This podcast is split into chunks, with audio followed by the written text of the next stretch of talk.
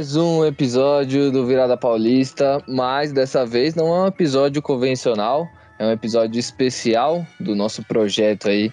Nós estamos botando para frente aí sobre os quatro grandes de São Paulo. Dessa vez o episódio é especial sobre o Santos, sobre o mês de setembro do Santos, que infelizmente para a torcida santista não foi um ótimo mês, né? Foi um mês bem conturbado. E para para falar aqui comigo sobre o Santos. Estamos aqui com ele, Levi Jambeiro. Se apresenta aí, Levi. Fala, fala, rapaziada. Hoje o episódio é com foco no time da Baixada Santista. Hoje o episódio é especialmente para os Santos. E temos um convidado especial, hein? Guilherme vai apresentar agora. Vamos lá. Exatamente, temos um convidado mais que especial aí, que topou participar meio que em cima da hora aí, mas deu tudo certo que é o nosso querido Gabriel Zupo, da página Sincero Santos, tem canal no YouTube também. Se apresenta aí pra galera, Gabriel, fala um pouco de você e o que, que você faz. Olá a todos, é, agradecer em primeiro lugar o convite. Meu nome é Gabriel Zupo, do canal Sincero Santos, tenho um canal no YouTube, uma página no Instagram para falar sobre o Santos. E fora a plataforma, eu sou personal trainer, né? Sou formado em educação física, tenho 27 anos, e são 27 anos apaixonado pelo Santos. Aí sim, muito legal. Aí conhecer o Gabriel, espero que você goste de participar do episódio com a gente.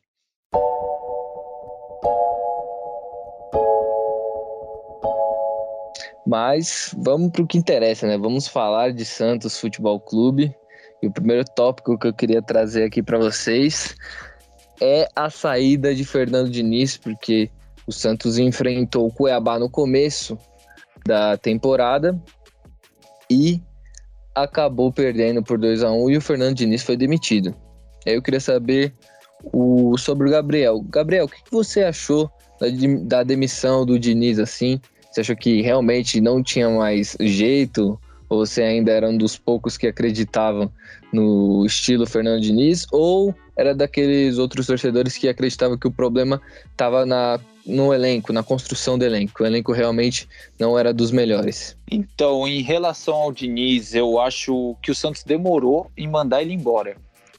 Eu acho que depois daquela derrota contra o Flamengo na Vila Belmiro, acho que era um momento ideal para ter demitido ele. Ele, assim, ele é um técnico que eu posso falar até que inteligente no, na maneira de propor o jogo, na maneira de jogar, aquela coisa do tic-tac que ele gosta de fazer.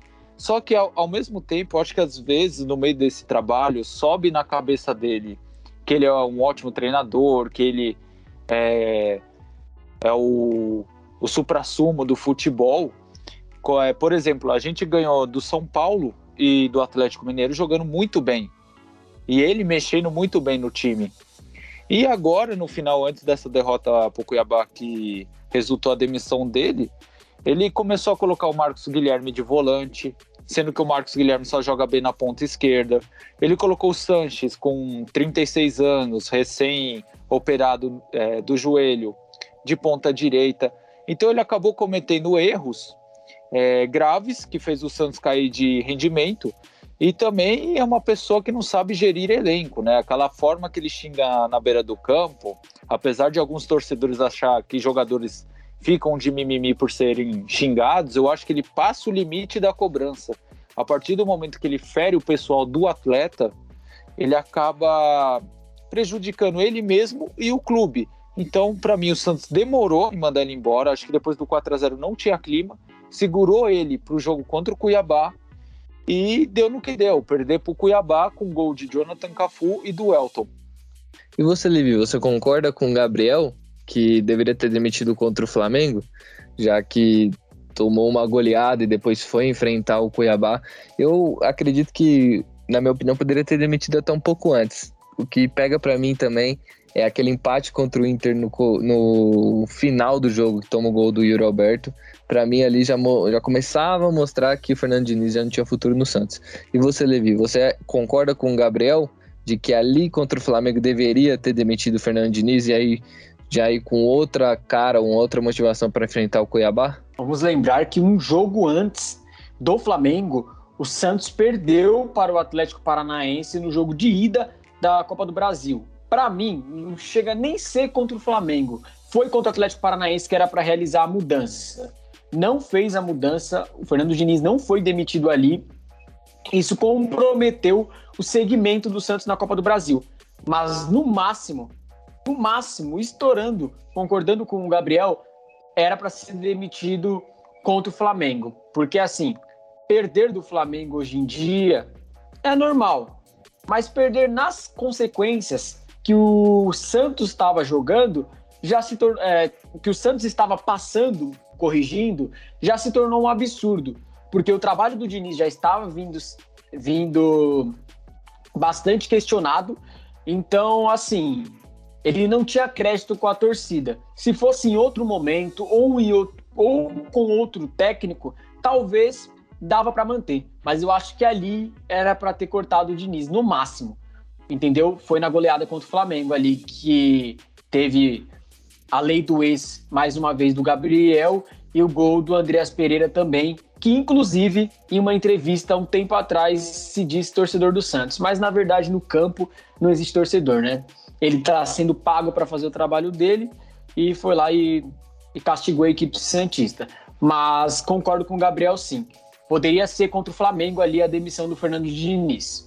É, em relação ao Andrés Pereira, né? O Santos tinha entrado com um pedido para poder para ter uma punição, né? Porque ele veio da Inglaterra e não ficou os 14 dias de quarentena, jogou contra o Santos. E parece que o STJD aceitou aí esse pedido do Santos e vai punir o Flamengo aí em 100 mil reais. Que na verdade não era bem acho que o Santos queria, né? O Santos queria os três pontos da partida.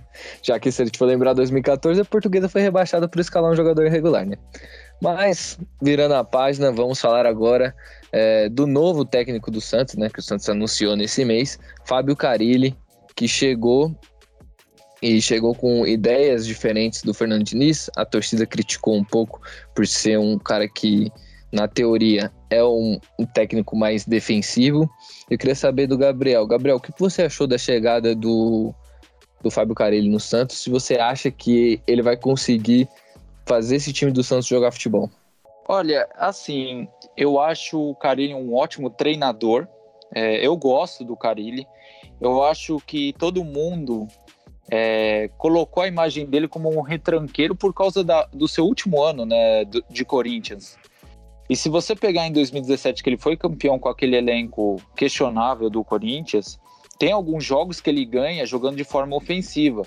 Inclusive um clássico que o Corinthians ganha de 3 a 2 do Palmeiras, o Corinthians faz 20 minutos é, é, com uma ofensividade tão grande que praticamente tinha matado o confronto ali e tinha cravado o título. Eu acho assim que o Carilli, se tivesse vindo no início da temporada, ao invés de ter sido o Diniz, a gente poderia estar tá disputando um G6, G4. Título seria falar um pouquinho demais, que eu também acho que o elenco do Santos não é lá essas coisas. Mas teria outra cara, porque é um cara experiente, é um cara vivido, um cara que trabalhou com o Tite, apesar das críticas atuais ao técnico da seleção. É um cara que trabalhou com o Mano Menezes, com vários jogadores vitoriosos. É, agora, para mim, o Santos acertou na escolha, porque quando o, o Diniz foi demitido, sobrou tanto o Carilli e o Rogério Ceni. E o Rogério Ceni tem o mesmo problema do Diniz, que é não saber gerir pessoas. Então o Santos teria contratado, vai, uma evolução do Diniz, que seria o Rogério Ceni. Então, para mim, o Santos acertou em cheio. Eu acho que a torcida pegou não só no pé pelo fato dele ser retranqueiro, e sim todo mundo associar a imagem dele com um rival do Santos. E eu acho que a torcida tem que deixar um pouco isso de lado. Porque se o cara é bom e foi bem no rival, então se ele vier para o Santos e, e, fazer dar certo, então tem tudo para ter o nosso apoio, né? Sim, exatamente. O cara, ele, na minha opinião, é um bom técnico que a gente viu nos primeiros jogos do Santos que o Santos conseguiu fazer algumas coisas simples, simples assim, em teoria, que com o Fernando Diniz não estava conseguindo fazer. Tirando o último jogo contra o Juventude, o Santos teve uma consistência defensiva um pouco melhor e criando mais chances no ataque. Mas aí tem o problema da finalização. E aí eu queria saber do Levi. Ô Levi, o que, que você acha que está faltando no, no time do Santos para conseguir fazer mais gols? Já que se a gente pegar esse mês de setembro, o Santos fez apenas um gol. e é muito pouco para uma equipe do tamanho do Santos que tem um jogador que é considerado o Rei da América, ganhou o título de Rei da América no último, na última Libertadores, e tem o Léo Batistão aí que chegou agora que ainda não conseguiu desencantar. O que está acontecendo para esse ataque não funcionar?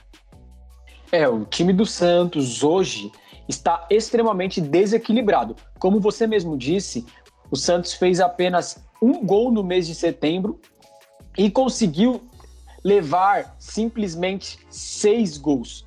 E o Carilli se destaca mais pela sua qualidade de esquematizar bons sistemas defensivos.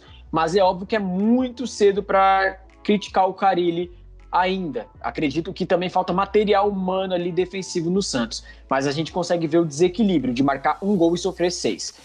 Sobre a sua pergunta exclusivamente, eu acho que o maior problema do Santos hoje para conseguir fazer gols está no setor do meio-campo.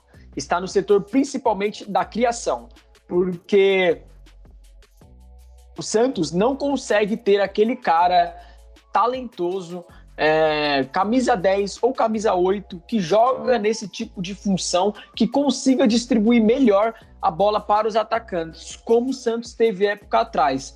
Lucas Lima, por exemplo, é muito criticado no Palmeiras e com razão. E com razão. Mas no Santos, em 2015, ele teve, ele teve um ótimo ano. Ricardo Oliveira cansou de fazer gol. E hoje a gente não vê mais isso aí no Santos. Hoje o Santos não tem mais isso. A gente pode pegar a última partida aí contra o Juventude e o Santos entrou com Camacho e Carlos Sanches. Carlos Sanches um pouco mais recuado e Jean Mota atrás. Digamos que dentre esses três, dentre esses três jogadores, acredito que a torcida do Santos também vai concordar com isso, o Carlos Santos é o mais talentoso, mas ele também não é o camisa 10. Ele é um cara muito bom de bola, acima da média, mas que faz a função dele um pouco mais recuado. O Santos seria o Jean Mota e o Pirani. Minha opinião é que não é o suficiente para uma equipe do Santos ter esse tipo de jogadores para conectar com seus atacantes. Senão, o Léo Batistão vai morrer de fome, o Marinho vai morrer de fome. E é certo também que a culpa está no próprio Marinho, que vem de uma fase bem ruim recente. Mas eu acredito que o maior defeito da equipe Santista não conseguir fazer gols ultimamente, ultimamente está no meio-campo. O meio-campo do Santos é muito pobre de criação. É, eu, só para complementar a fala aí do Levi, ele falou uma coisa que é bem verdade, é que a criação do Santos ali no meio-campo é bem pobre mesmo. É, você pode ver que o, o meio-campo do Santos também não tem intensidade nenhuma. O Camacho, que é uma grata surpresa para o torcedor do Santos, que não, não vem jogando mal, joga até bem, é um cara que não tem intensidade. O Sanches é. Ele é um jogador que tem que jogar mais recuado, como o Levi falou. Ele tem que ser o segundo volante, ele não pode ser o meia. E é uma coisa que é que é fundamental. Se o meio-campo funciona bem, ele vai abastecer o ataque para fazer gols. É, agora, agora, se a gente continuar com esse meio-campo lento, sem intensidade nenhuma, vai ficar complicado. Ô, Gabriel, é, você acha que o Pirani pode ser esse cara para dar intensidade, já que ele vem jogando bastante essa temporada, apesar de ser menino, mas eu vejo que quando ele joga, o Santos consegue ter um pouco mais de criatividade, um pouco mais de intensidade. Não sei se a sua visão é igual à minha. Em questão do Pera, do é, desculpa, em questão do Pirani, assim, eu acho que ele é um jogador muito jovem e vai oscilar bastante. Ele é bem perseguido pela torcida. Inclusive, acho muito errado deixar um menino dessa idade debater com o torcedor, debater é, como vou dizer, com o torcedor que é bem apaixonado, depois da entrevista, quando isso é papel dos líderes. Em questão do futebol do Pirani, eu acho que ele tem muito potencial para dar várias alegrias ao torcedor santista no futuro. E em questão, o torcedor pega muito no pé dele. E quando ele joga, é o que você falou, Guilherme. O, o Pirani, ele pelo menos consegue impor, é, impor um pouco mais de intensidade. Ele consegue pôr um pouco mais de velocidade. Você pode ver que gols trabalhados, feitos do Santos com intensidade, você pode pegar o primeiro gol que ele fez contra o Internacional, que ele fez um papel de meia, de vir pegar a bola, construir a bola, a, desculpa, construir a jogada e depois, quando não tem a opção do toque, vai para cima, faz o drible ou chuta. Foi o que ele fez contra o Internacional, que deu muito certo. O Pirani, para mim, hoje faz essa função. Futuramente, quando, é, se o Santos um dia conseguir contratar um meia nessa função, aí eu avançaria ele mais como um segundo atacante. Para mim, apesar do Pirani ser um garoto ainda, né, um moleque, eu acho que essa luta contra o rebaixamento do Santos, a permanência, né, passa muito por ter um cara como ele ali para servir Batistão e Marinho. Acho que é um cara que consegue entregar a bola com mais qualidade para os atacantes e construir jogadas, como o Gabriel falou aí contra o Inter, do que você ter o Jamota ali, por exemplo, que para mim ele é nulo tanto na defesa quanto no ataque. Mas falando de defesa, né? Queria saber do Gabriel. Gabriel, é, o, o cara ele esboçou esse esquema com três zagueiros aí. Queria saber de você o que, que você acha. Você acha que realmente o Santos precisava desse esquema de três zagueiros ou era ou você prefere jogar no, no extremo com quatro jogadores de linha na defesa ali e que o problema não era assim o esquema e sim as peças que estavam ali em questão assim se for uma preferência pessoal minha eu prefiro a linha de quatro na defesa só que esse esquema de três zagueiros hoje é o ideal para o Santos, porque, querendo ou não, é, nossas laterais na parte da marcação, seja Pará, seja Matson, seja Felipe Jonathan, o Moraes nem tanto, são muito fracos na, no quesito de marcação. Então, o, o que o Carilli fez? Colocou três zagueiros, avançou os dois laterais para as alas para ter alguma cobertura e eles não se preocupar tanto com a marcação, já que é o ponto falho deles, né? O Pará, acho que futuramente não vai ser titular, e o Madison apoia muito bem, mas marca muito mal. O Felipe Jonathan é a mesma coisa. O Moraes ainda consegue ainda marcar um pouco melhor, mas precisa amadurecer em time grande. Ele veio do Mirassol, então não tem aquela experiência num clube de grande expressão na Série A. Então ele vai sofrer um pouquinho com isso. Então eu acho que os três zagueiros hoje, com o elenco que o Santos tem, é o ideal, porque a gente não tem laterais que saibam marcar muito bem. É, eu concordo aí, inclusive com a parte ali do Moraes, eu acho que ele tem que jogar um pouco mais. Eu acho que o Felipe Jonathan tá deixando um pouco a desejar, né? Tanto como defensivamente, não preciso nem falar, mas no ataque tá, também não tá conseguindo render o bastante. No último jogo contra o Juventude, eu não achei que ele fez uma boa partida, não. Mas agora é, vamos caminhando aí pro, pro final do episódio. Queria falar, queria saber do Gabriel mais uma vez, né? Terceira vez seguida que eu chamo ele aqui. Mas o que, que você projeta para o Santos aí? Né? Até o final, você acha que o Santos realmente vai sofrer ali para escapar? Ou você acha que, que não, que é só uma fase que daqui um tempo o Santos vai estar tá um pouco mais acima, brigando por coisas maiores no campeonato? Olha, agora que as, as finais dos torneios internacionais, tanto a Libertadores como a Sul-Americana, abriu mais vagas é, para pré-Libertadores, para a Sul-Americana, eu acho que a gente pode até sonhar com a Sul-Americana, porque até o 15 colocado vai para a Sul-Americana. Só que agora eu acho que o Santos tem que deixar essa prioridade de pelo menos ficar em 16 lugar, que não dá vaga a, a, nenhuma, a nenhuma competição e também evita um rebaixamento. Eu acho que assim, o Santos tem dois jogos importantíssimos no, é, no meio de semana contra o São Paulo e depois o Grêmio. É, Para mim, se o Santos pelo menos conseguir pontuar uns quatro pontos, a gente pode começar a pensar numa Sul-Americana ou pensar numa arrancada aí para um provável G9. Só que a prioridade é se manter hoje. Hoje o torcedor santista, assim como eu, é, dorme preocupado, dorme triste, porque, meu, a gente tá com medo.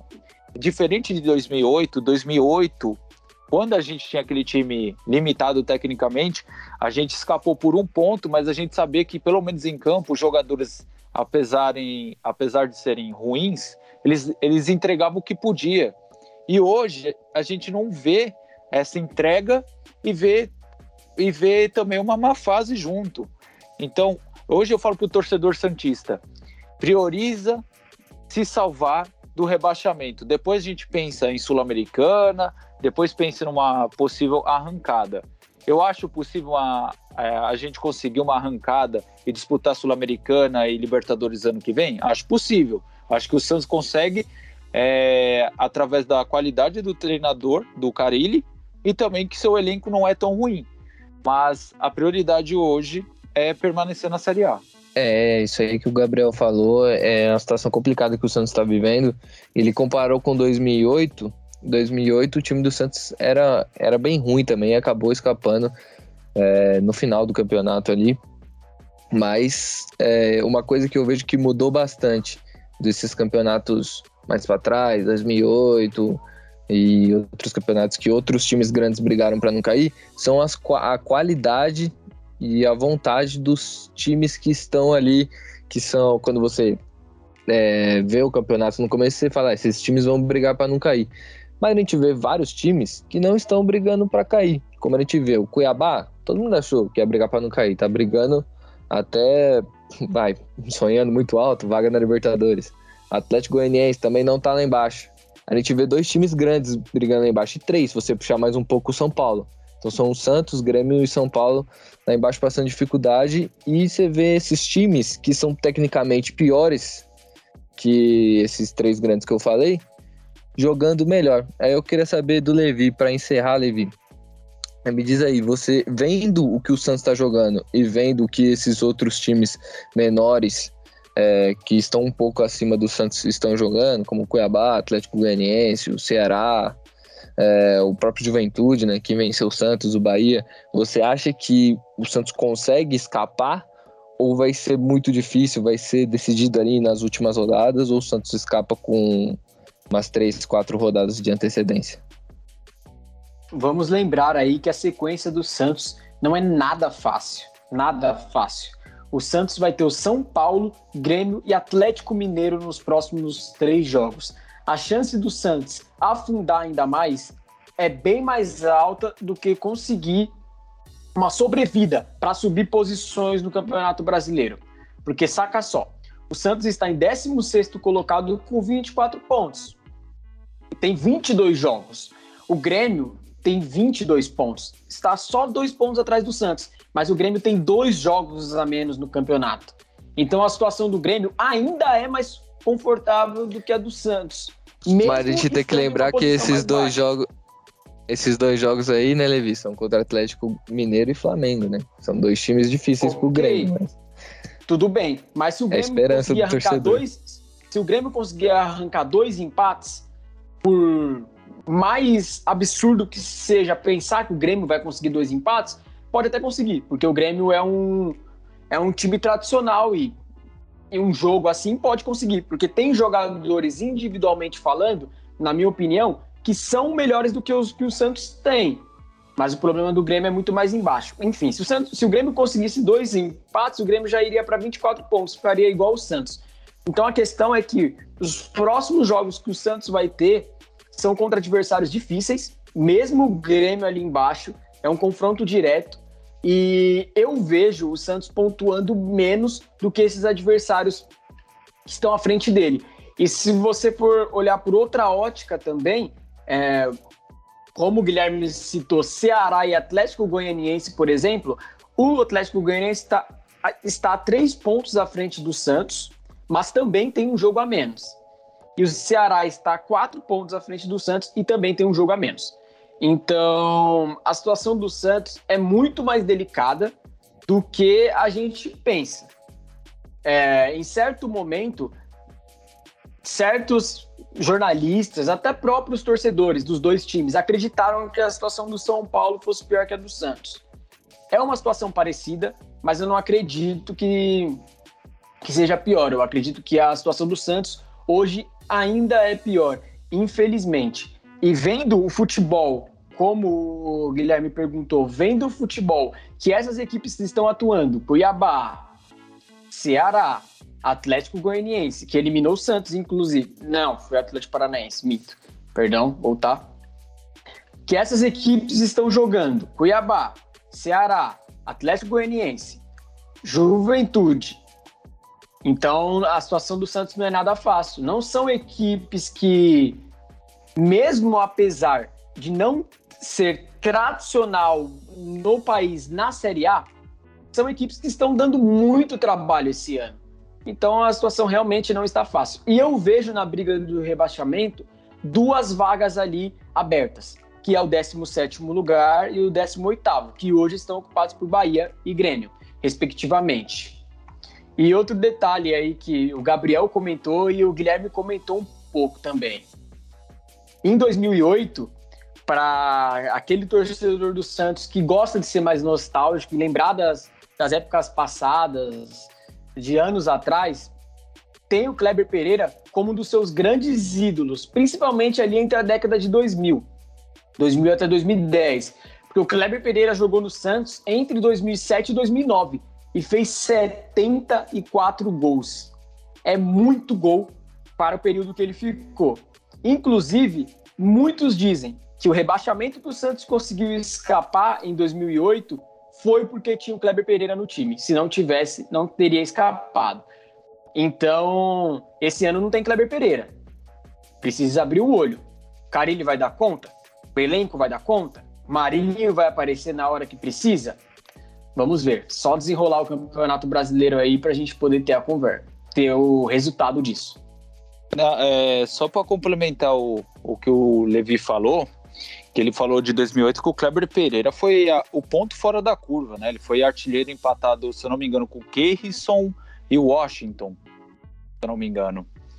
E o que também salvou o Santos é que os três jogos cruciais que fizeram o Santos é, escapar do rebaixamento, que foi o jogo que ganhou do Figueirense na Vila por 3 a 0 que foi o Fábio Costa, ele pegou um pênalti quando estava 0 a 0 e depois o Santos é, se encontrou na partida e ganhou. E se você pegar a tabela, o Figueirense acabou em 17, que é o primeiro que é rebaixado, com um ponto a menos que o Santos. O Santos também ganhou um jogo com gol, posso dizer, espírita do Michael Jackson Quinones contra o Internacional. E acabou também ganhando do Botafogo, que disputava até vaga na Libertadores aquele ano, no Engenhão por 1 a 0. Assim, a gente é muito grato mesmo ao Kleber Pereira, só que junto com ele a gente ainda teve o Fábio Costa e o Molina que ajudaram bastante. Sim, os três foram os pilares daquele time para o Santos não cair, salvando aí o Peixão. E agora a gente vai depender, né, de ver como que vai ser Marinho, Léo Batistão, Sanches e o João Paulo também, né, que com certeza já foi o personagem do campeonato inteiro, né? E a gente espera que ele seja cada vez menos, né, que seja menos exigido mas nos momentos grandes, provavelmente os, go os goleiros eles aparecem, né? Então, eu acho que assim, o, o Santos vai decidir ali contra os times que na teoria são inferiores. Então você tem ali os confrontos diretos que o Santos já perdeu, ou que deixou de somar pontos contra o Ceará, contra o Juventude. Agora os outros confrontos diretos com os times que são mais uma vez, na teoria menores, o Santos tem que vencer e conseguir beliscar alguns pontos dos times que estão lá em cima, como o Gabriel acabou de falar que o Santos fez é, em 2008 com o Botafogo. Então, se o Santos conseguir fazer isso, equalizar e conseguir fazer o time jogar para frente, o Marinho conseguir fazer gols, o Batistão finalmente desencantar, eu acho que ainda é possível a salvação. Apesar de que eu estou um pouco cético quanto a isso, vendo o que o time apresentou é, contra o Juventude. Apesar de que eu gostei do primeiro tempo, mas depois no segundo tempo é, acabou destruindo toda a atuação né, da primeira etapa. Mas vamos ver, né? O cara ele tem uma semana aí para treinar, vamos ver o que, que ele vai arrancar desses jogadores do Santos.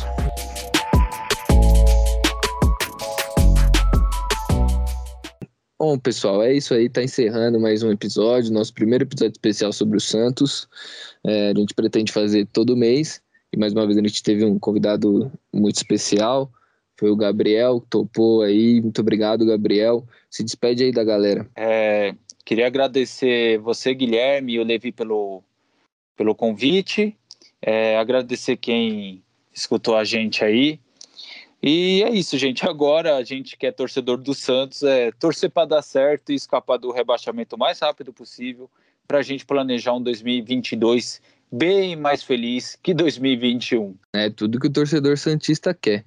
E Levi, se despede aí do pessoal. Muito obrigado mais uma vez, galera, pela compreensão e pela atenção de todos. Siga as nossas redes sociais, o nosso trabalho no Instagram, o nosso trabalho no Twitter, que está bombando. E principalmente escute a gente no seu agregador de podcast favorito e também está no YouTube. E siga a rede social do nosso convidado, do Gabriel, que vai estar tá ali na descrição. A gente vai postar corte dele aí durante a semana sobre o episódio especial dele aqui. E os próximos episódios especiais vão ser de San, São Paulo, né? Santos não, Santos a gente está fazendo agora. Vai ser de São Paulo e Corinthians. Então, você, torcedor do São Paulo e Corinthians, não fique chateado, porque vai ter o episódio especial também do São Paulo e do Corinthians. E em relação ao Santos, vamos ver se o 2022 vai ser melhor que o 2021, porque com certeza 2021 é um ano para o torcedor alvinegro praiano esquecer e nem lembrar disso aí, porque é definitivamente horroroso e muito difícil. É, 2021, infelizmente, para o torcedor Santista, é o ano que a conta veio, né? Das administrações ruins que o Santos passou. Mas a gente espera que melhore, que o Santos consiga se recuperar. E o nosso episódio está ficando por aqui. Mais uma vez agradeço o Gabriel, agradeço o Levi por ter me acompanhado nesse episódio. E tamo junto e falou!